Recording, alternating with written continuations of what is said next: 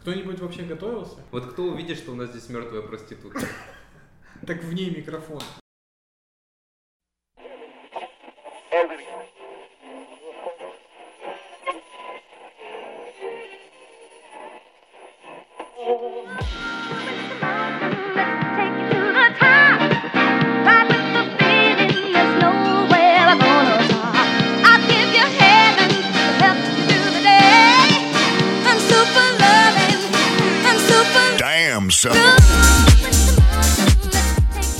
Привет всем, кого случайно занесло послушать. Это пилотный выпуск подкаста. Сейчас все доедят, допьют э, и сделают все остальные мерзкие вещи под столом, и мы начнем. Здесь у микрофона я, меня зовут Женя, Денис. Всем привет, мои мальчики и девочки. А, Сегодняшний подкаст я посвящаю вашему очочку. До скорой встречи. Артем и его замечательная рыжая борода. Всем привет. И доедающий Burger King скромный Роман. Бургерки. Всем привет. Если мы отобьем стоимость Роминого Whopper а, это уже будет просто супер достижение. Новость про то, что Илон Маск запускает японца вокруг Луны. Первый турист, который отправится в путешествие вокруг Луны, стал японский миллиардер Юсаку Маэдзава. 2,9 миллиарда долларов чувак заплатил за то, чтобы облететь Луну вокруг. И еще, что самое прикольное, он возьмет с собой 8 представителей сферы искусства бесплатно с собой в путешествие вокруг Луны. А вдруг он трансформеров найдет? Бля, ебать, что за пиздец, конечно. Кто этот Юсоку? Почему у него так много денег? Но он Крымский мост не строил, не знаю, откуда у него столько денег. Кого бы вы взяли с собой, если бы, допустим, вы господин Маэдзава? Но это не ваши родственники, не ваши там жены и девушки, это Да, обязательно, это обязательно значимые для искусства люди. Ну посмотри, сколько туда лететь?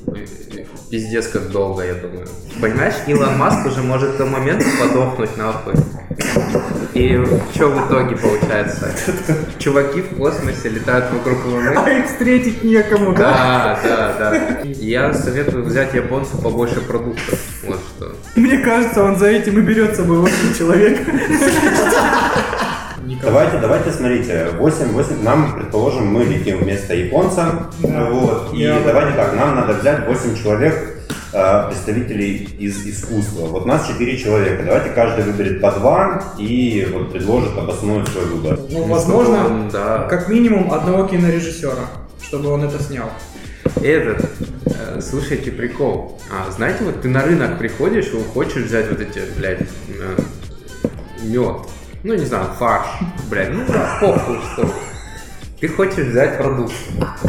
И как, а, как продавец лучше всего тебе продукт э, может рекомендовать?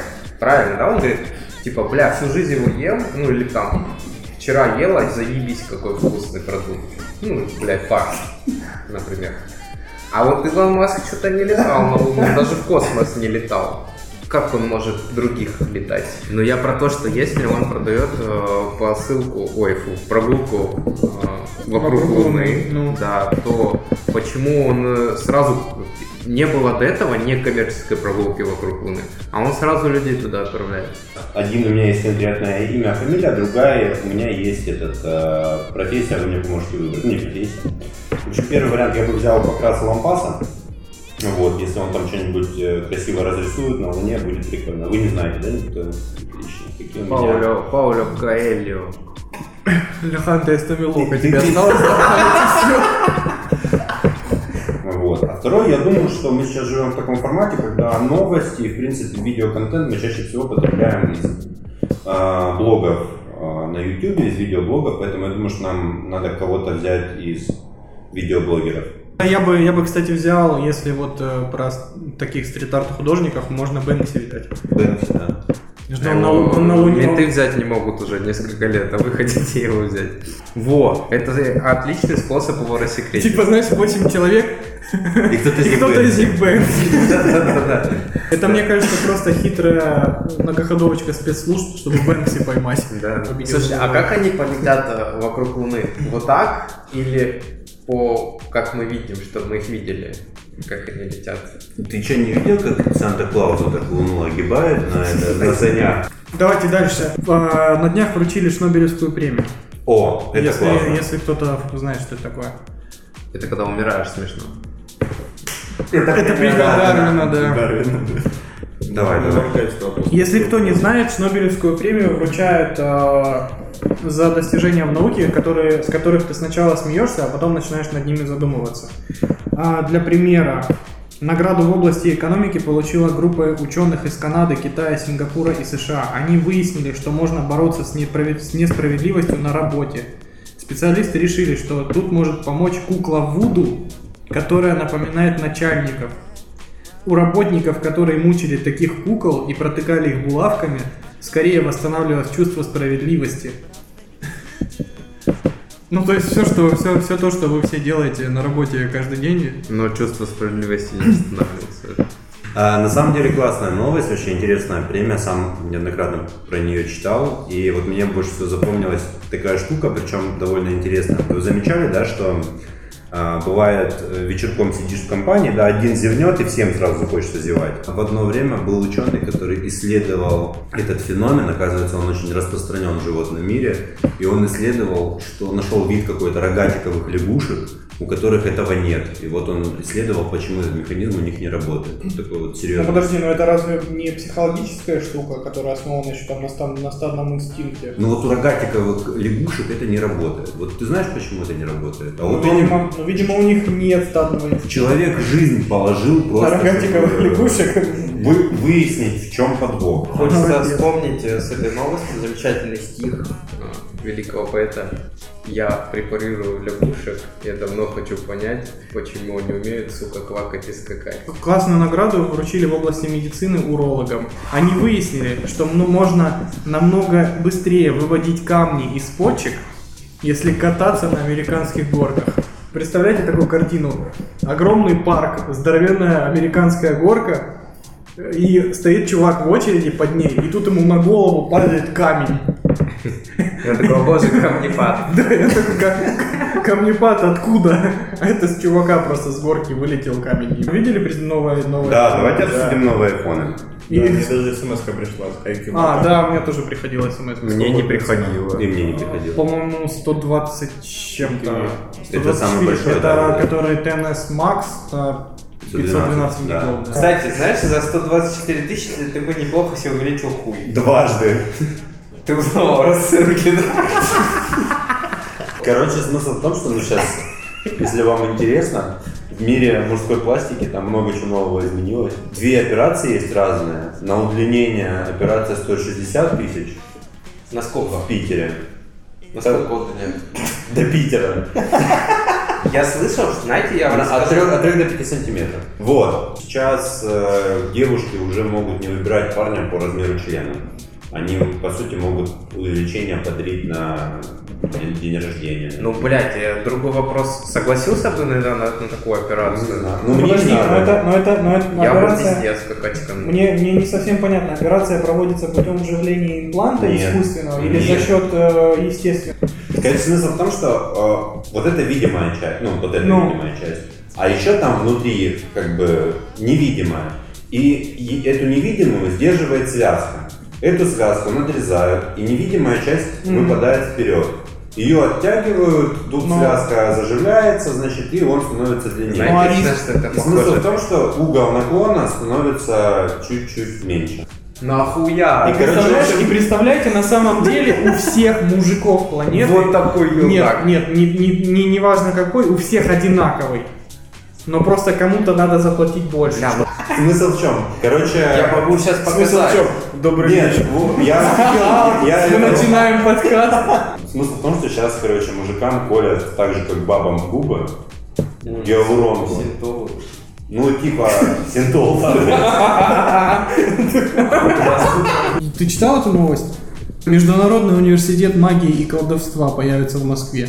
Об этом заявила основатель организации «Империя сильнейших ведьм» Алена Полынь. Вы верите в экстрасенсов? Да, я смотрю их регулярно просто. Не-не, серьезно. Нет, ну я так скажу. Я по прошествии лет вообще в принципе относиться к религии и вере стал очень скептически.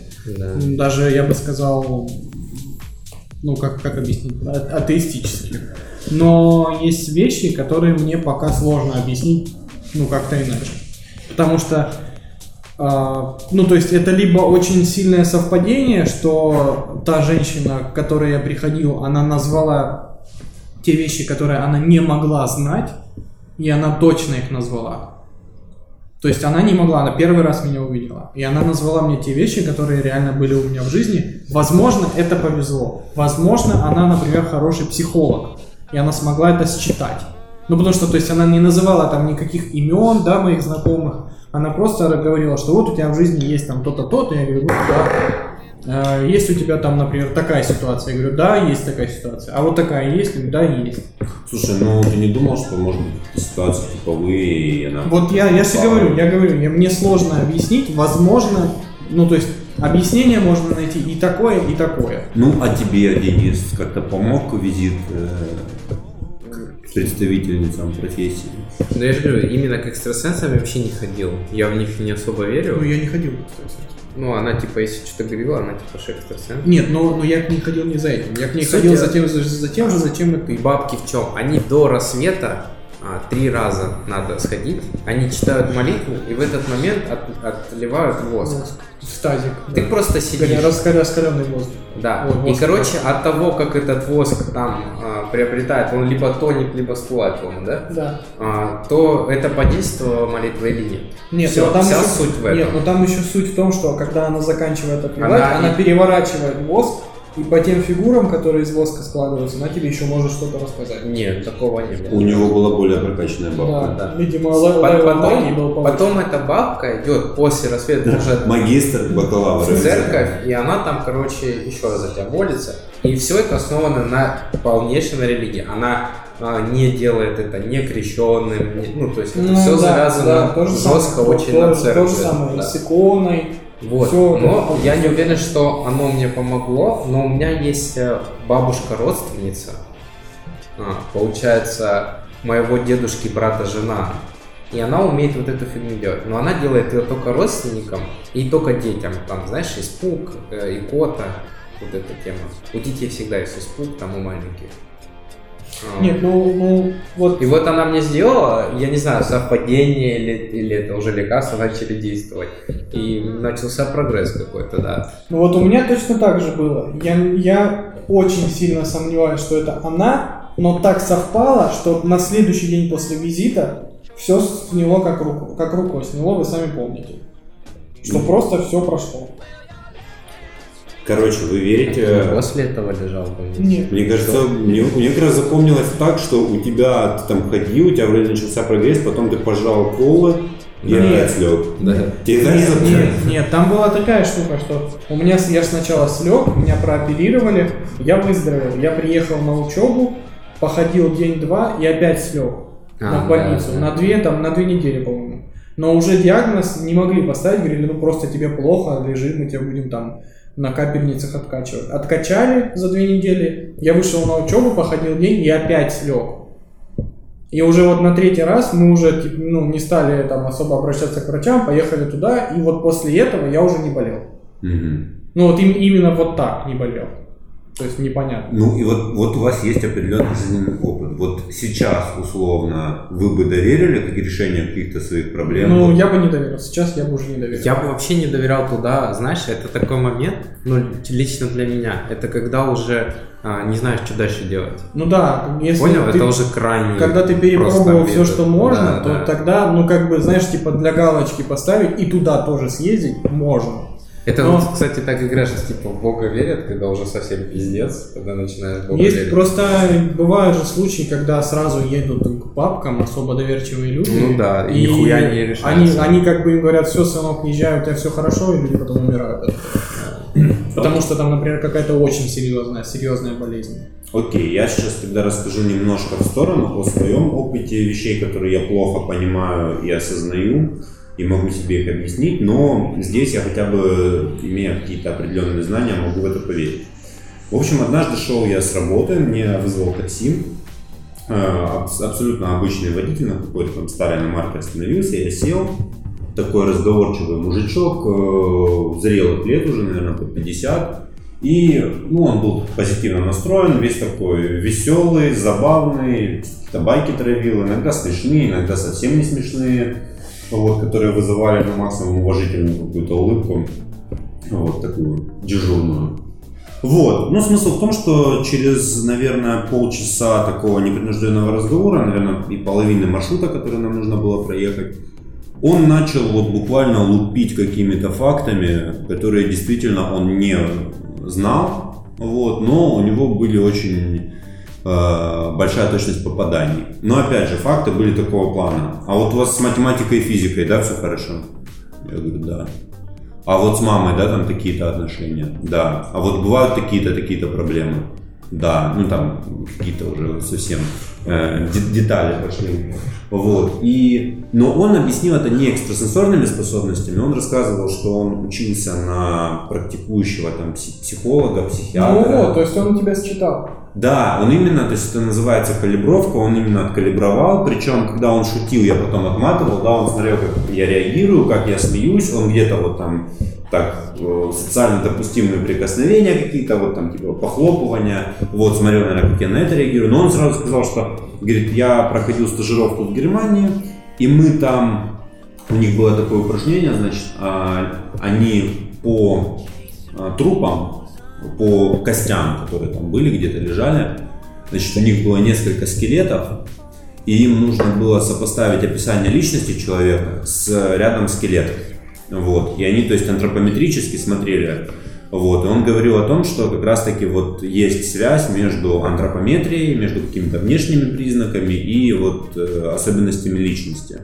Вот. И ну, так меня это Э, оставило довольно сильное впечатление, ровно потому, что мне в какой-то момент начало казаться, что я вот перед ним голый сижу, что что бы я ни сделал, как бы я ни посмеялся, он уже все знает, он, он видит, где я пытаюсь что-то скрыть. Вот ты сейчас рассказал эту историю, и мне просто кажется, что э, вот эти бабушки, там, ну, какие-то экстрасенсы, у них от природы вот эта способность считывать людей просто есть. Они их не, не тренировали там в каких-то институтах, и они даже, возможно, не понимают, что... Ну, то есть они воспринимают это как какой-то дар свыше, но по факту у них просто более развита э, вот эта эмпатическая способность э, чувствовать и считывать других людей.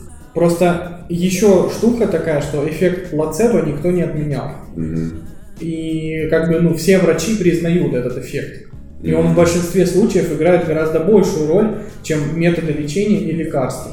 И мне кажется, что просто Э, вот этот феномен бабушек, он и работает в большинстве случаев, если человек реально верит в то, что она поможет. Ну, какая-то вот в продолжении темы, да, вот этих вот полусверхъестественных или сверхъестественных способностей. Вот недавно моя подруга, которая занимается очень интересными там, всякими психологическими исследованиями, психотехниками, коммуникативными техниками, НЛП, ну, много-много чем интересным, профайлингом. А, она меня спросила, верю ли я в Бога. И этот вопрос меня поставил в тупик. Вот честно скажу, я не сразу нашелся, что ответить. Вот, и объясню, наверное, свои ощущения. А, дело в том, что вот действительно ты очень правильно сказал, есть вещи, которые объяснить э, с точки зрения своих знаний и опыта довольно сложно. Причем отрицать их наличие ну, невозможно, вот, потому что ты их сам переживаешь. Соответственно, как-то объяснить не получается. Плюс мы знаем, вот есть же разные там, да, всякие техники работы с подсознанием, проработки каких-то э, ощущений там и так далее, там, гипноз и так далее. Э, в моем каком-то мировоззрении, мироощущении есть такое вот, наверное, какая-то такая мысль о том, что есть определенные, может быть, энергии или определенные знания, которыми мы еще не владеем. Вот условно э, научились мы владеть электричеством, да? Поняли, да, как оно работает. Теперь мы нажимаем включатель, загорается лампа. Лампа не загорается, мы меняем лампу, она загорается. То есть мы полностью понимаем всю механику процесса. А вот с вот этими всеми техниками, да, которые там, подсознание, какие-то сверхъестественные, мне кажется, мы либо разучились, либо никогда не умели вот так работать, да, и так, чтобы это базировалось на каких-то определенных там знаниях. Я, я, в принципе, у меня были похожие мысли после недавно, что просто те вещи, которые мы сейчас называем сверхъестественным, там, экстрасенсорным и прочим, это просто те вещи, которые пока что научным языком объяснить не удается. Вот и все. Да это прямое И- объяснение, кстати, вот Зевс. Ну куда пропал Зевс? Почему перестали верить в Зевса? Я не перестал. чем- плохой, пло- плох этот бог? Ну, я недавно смотрел Геркулеса, он офигенный да. Вот. Ну, кроме того, что он э, превращался в муравья и плодотворял женщин. Он не только муравей. Да, ну а Не что, не, ну а что плохого? Еще была, кстати, прикольная новость. А, Высшая школа экономики полностью отказывается от чтения лекций. Вместо них преподаватели будут записывать онлайн-курсы. Отлично, давно пора. Ужасная новость. А куда физруки не идут? Это не лекционные занятия. Онлайн будут только лекции. То есть а, останутся семинарские занятия, останутся практики, консультации, но именно лекции остав- переведут на удаленку и будут в онлайн Тут получается такая тема, а качество образования сводится только к тем людям, которые реально хотят его получить. Ну, может быть, это и... Ну нет, это хорошо, это однозначно хорошо. Но, Но мы бы все не закончили, да, у них? я, я про то, что это вот на лекции тебя хоть как-то все равно цепляет это. Это то самое, как видеоурок, видео смарт, учи любой урок. У них офигенные видеоуроки. Нет, у них жесткие, я залипаю. Не знаю, я, я по ним как бы синему изучил вообще офигенно. Ну, я, кстати, тоже по ним учил. Не, у них, вот, У них, у них внятно, ну, Ну, ну, в топ, но у них затянуто. ну, возможно, медленно, да, но проматывать они никто не запрещал. Э, смотрите, по поводу... Мне, мне вот, я как человек, который постоянно ищет, чтобы такое новое, новое выучить, не только в профессии, но и в общем, я считаю, это однозначный плюс, потому что, ну, есть объективно, да, какие-то знания, которые доступны только в топовых вузах, и мне, например, не, не очень хочется переезжать из Краснодара, а знания получать актуально очень хочется. И их доступность в онлайн-формате, это, мне кажется, большой-большой шаг вперед. А если типа вот э, э, с недобросовестной стороны подойти, чувак, например, учится, скачал эти уроки, Но не посмотрел. нет, выложил их э, всем в сеть. Ну и что? Ну а кому они нужны? Если ты не изучаешь этот предмет, ты как будто будешь их смотреть. Зачем? Но ты не платил за него. И образование... Так а ты диплом не получишь. Ты же не получишь документ, То есть ты подтверждающий. говоришь, что платишь ты не за уроки, а за диплом? Когда ты Нет, подожди. А, ну смотри, во-первых, лек только то, я еще раз повторю, только лекции. То есть только э, теоретические знания ты можешь м, получить, но получить, например, комментарий от преподавателя ты не сможешь. Обсудить с ним какие-то моменты ты не сможешь. Э, Выполнить какое-то конкретное там задание ты тоже не сможешь. Но они заменяемые, лекционные задания полностью заменяемые вот этим, да, курсом? Да, но они А- сейчас это, это, это как бы сейчас переходной период, но они планируют да, полностью. Мне кажется, это очень полезно даже для студентов. Например, если студент работает параллельно учебе, тебе, например, не нужно тащиться ради там нескольких лекций. Ты можешь день полностью посвятить работе, а эти же лекции догнать, например, по пути в метро. А вот, э, вот предположим, тебе сейчас там 26, да, а в 30 ты решишь, что тебе пора чем-то другим заниматься. Вот как, ты, как вы считаете оба, а, актуально будет менять полностью про профессию, жизнь и вот в этом мире, где с одной стороны а, все знания, вся информация максимально доступна, открыта и а, больше, больше того, способы обучения тоже развиваются, вот в этом мире.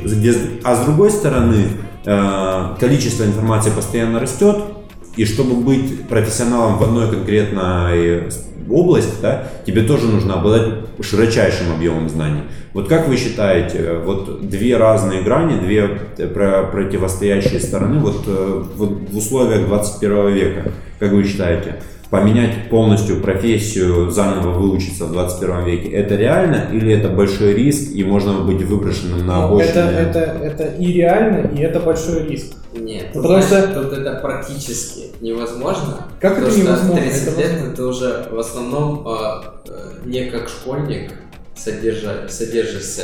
У тебя много времени уходит на постройку личной жизни, заработок денег и прочее, прочее. Практически невозможно, теоретически легко. Вообще не вижу никакой причины. Ну хорошо, почему ты не допускаешь мысли, что вот у тебя ты там, например, не знаю, Ну, ты можешь- инженер, да, какой-то там проектировщик. ты продолжаешь зарабатывать там свои, не знаю, 30 тысяч рублей в месяц, 50 тысяч рублей в месяц, э, но при этом по ночам ты что-то новое учишь. Вот вопрос в том, что способен ли человек при наличии выбора и при наличии возможности выбора ряда дисциплин организовать свое обучение так, чтобы в конечном счете вот эта совокупность дисциплин привела ему к тому набору знаний, который будет актуален на рынке. Тратим там годы на то, чтобы получить специальность, как это сейчас называется, но мы не приобретаем навыков. А я, я бы хотел, чтобы наоборот была, была наборка э, базы знаний, которая позволяет получить конкретные навыки. А ты уже сам понимаешь, что для конкретной профессии нужна вот, э- нужен вот этот, вот этот и вот этот навык. Я его себе первый, второй, третий взял, освоил и пошел заниматься в этом Ну вот, вот э, в результате нашей дискуссии у меня этой мысли не было заготовленной, да, но вот я сейчас понимаю, что, наверное, идеальной системой обучения было бы как раз комбинирование текущей и то, о чем ты говоришь. Я вот что бы предложил. Я вот сейчас воспринимаю то высшее образование, которое у нас есть в стране, следующим образом. Это набор э, ну, вернее говоря, вернее сказать, оно формирует у тебя единый понятийный аппарат с теми людьми, которые уже в профессии. То есть в нашем случае, да, там, э, ты приходишь э, в фирму, тебе говорят, это компьютер, ты говоришь, я знаю. Тебе говоришь, на, начерти стену, ты чертишь стену, ты не чертишь фундамент, то есть ты знаешь, чем отличается стена от фундамента. А уже какая стена должна быть и почему она такая, ты, в общем, там начинаешь в процессе догонять. Вот. Но у тебя сформирован терминологическая какая-то база, то есть ты можешь с людьми разговаривать на одном языке. Но при этом конкретные знания, которые нужны в профессию, становится понятно, что это за знания, когда ты уже внутри. И вот поэтому мы сейчас с вами, да, и говорили о видеоуроках, о повышении квалификации и так далее. Вот в моем понимании, наверное, было бы здорово, чтобы была какая-то условно академическая, академический уровень образования. И потом, например, поддержка в течение пяти лет в этом же, например, университете, когда ты приходишь, а для тебя, как для выпускника, открыты курсы, и тебе там не надо искать, и тебе и ты условно понимаешь, что эти знания, они актуальны. Они как ты приходишь э, в университет, там стоит э, софт какого-то там дремучего года, на котором уже никто в профессии не работает. Преподают этот софт одинаково 50 лет, хотя уже все поменялось, уже рынок диктует абсолютно другие требования. То есть здесь еще вопрос о том, что может ли образование в том виде да, дать вот эту вот идеальную вторую ступень, про которую я говорил. Я недавно офигел, что Лев Толстой, Карамзин Тургенев, вот это все ребята, короче, которые, да, там э, сделали русскую классическую литературу, они все бухали вместе на даче, а, реально встречались, это то есть одна тусовка. Это не было, что там кто-то из Сургута, кто-то из Краснодара, и они каждый написали книгу, и она стала в итоге известной. Почему тебя это удивляет? Меня удивляет, что это вот такое, там реально вот взять какой-то период, да, где были эти современники, вот э, кто это, они все дружили, это раз, а во-вторых, они там реально дружили настолько, вот как мы с вами. Слушай, а почему тебя это удивляет? Это- Что не было в Краснодаре какого-то изумруда, который взял, выучился и начал писать и рассказывать. Это называется интеллигенция. Да, Да. и это, это, это прослойка общества, которая э, просто, они, форми- но они формировались индивидуально.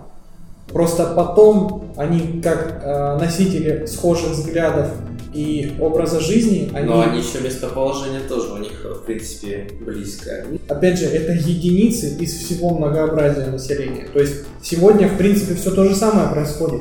Элементарный пример. Блогерская тусовка – это, ну, грубо скажу, но это одно болото. Ну, то есть да. все друг друга А знают. наша тусовка профессиональная, а любая Любая, любая другая профессиональная. профессиональная тусовка это люди э, со схожими интересами, которые неизбежно притягиваются друг к другу. Если ты хочешь быть востребованным специалистом в своей области, ты обязан найти единомышленников и как-то взаимодействовать с ними. Ты не можешь изолированно развиваться.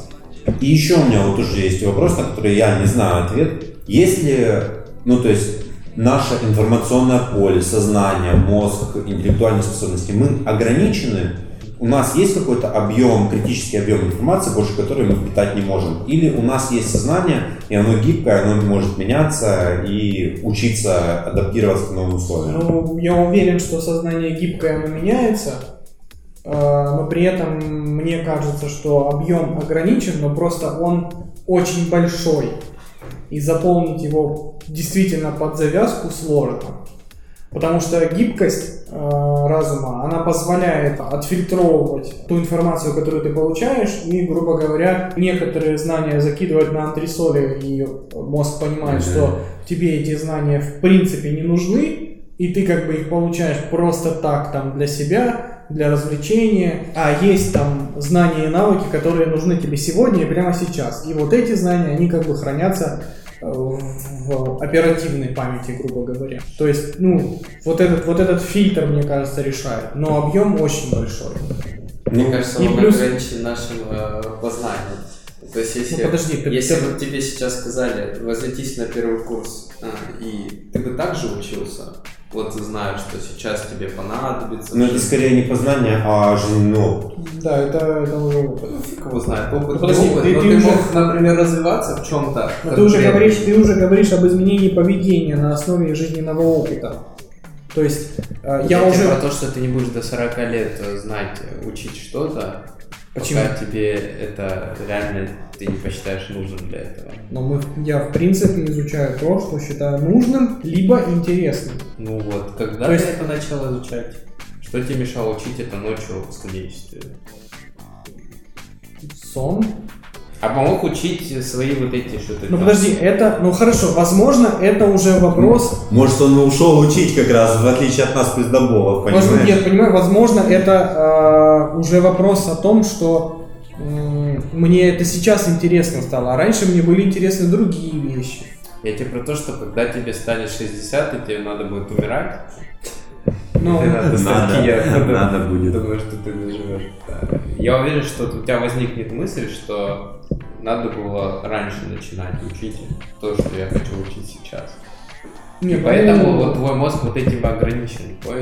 Временем, когда надо начинать изучать, чтобы достичь большего результата. Ну а какого? Нет, ну тут смотри, тут, тут, тут сейчас уже вообще философский разговор о том, а какого результата ты должен э, достичь, а зачем в принципе его достигать, если, если итог всегда один. Есть же вещи, которые просто становятся интересны с возрастом. Потому что, ну, ты там расширяешь границы своего мышления, в определенные годы. В определенные годы. И ты начинаешь, но ты, же- ты же тоже не всегда там интересовался какими-то научными знаниями. Я всегда. Я сколько себя помню. Дело не в Так ты помнишь себя последнюю неделю, да? Нет, три дня. Дело не в научных знаниях. Просто то, что вы говорите, что это является жизненной ценностью, да, у кого-то, чтобы типа развиться, чтобы, например, денег больше заработать. Я тебе также могу сказать и про умственное познание тоже. Например, если бы ты э, вот мог переместиться, грубо говоря, во времени, учить одну математику лучше, зная сейчас, что происходит, ты бы выучил больше и достиг в этом больше.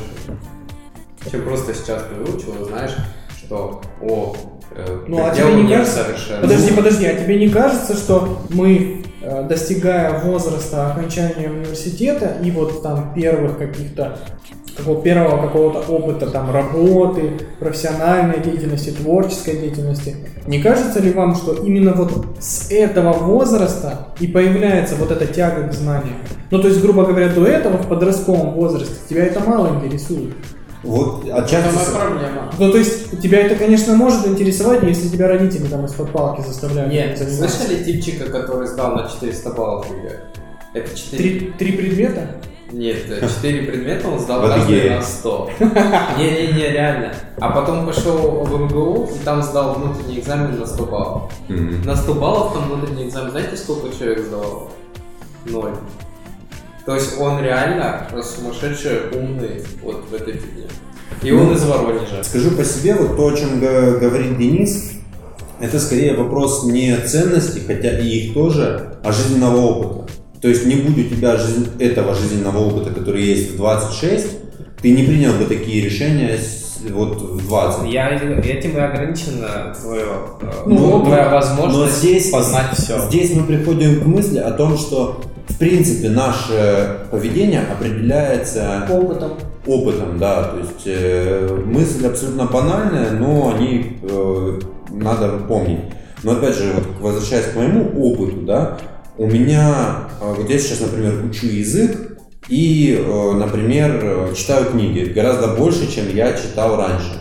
У меня это четко пришло из, выросло, да, из осознания необходимости и полезности этих вещей для меня. То есть мне говорили другие люди, что английский полезен, я говорил Окей. окей. Учился там, ну не, не особо учил. Сейчас я понял, как он полезен, я увидел примеры, на примере, как знание языка определяет там какой-то уровень общей культуры, определяет там, в принципе, как знание языка открывает там двери в какие-то другие вещи, там, доступность э, смотреть сериал в оригинале, там, читать в оригинале книгу, да, там, иметь возможность высказать свое авторитетное мнение о недопустимости такого там определенного перевода какой-то книги на русский язык. Короче, подожди, вот вопрос, вопрос э, очень интересный в каком смысле.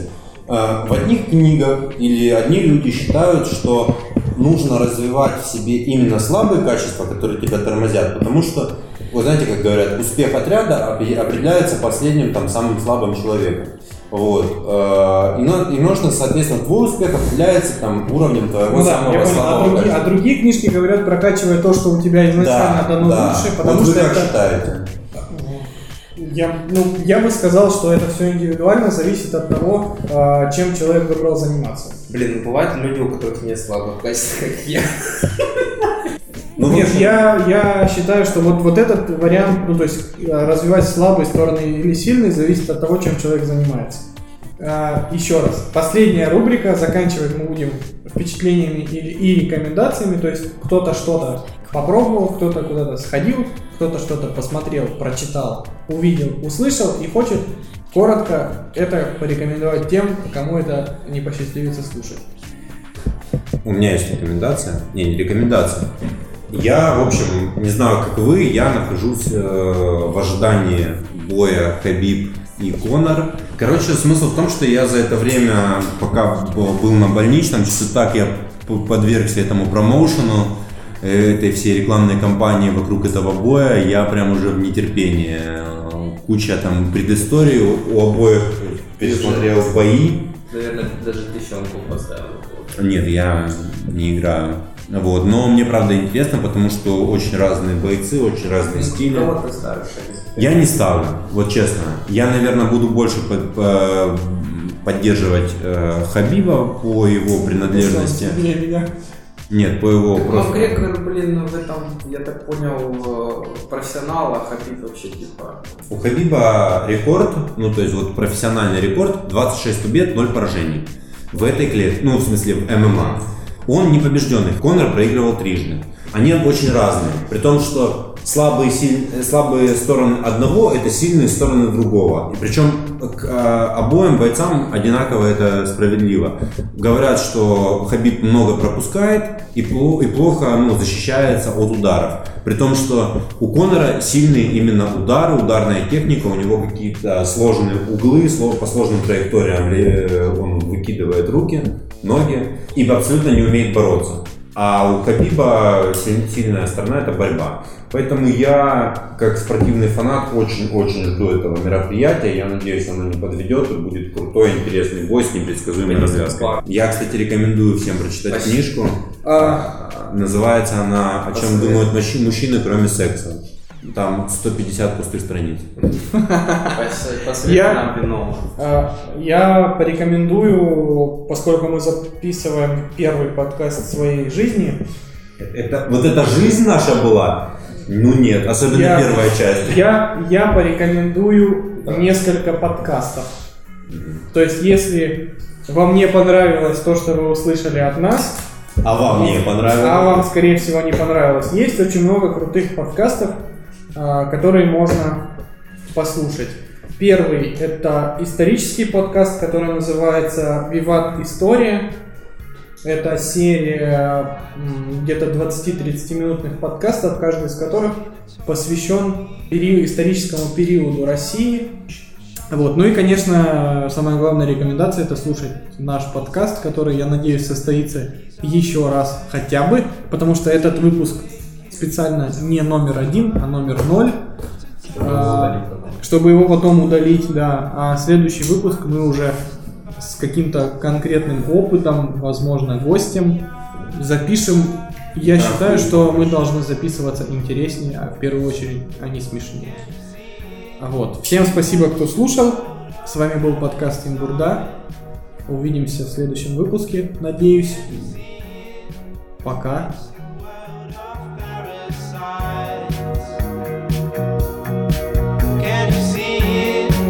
That's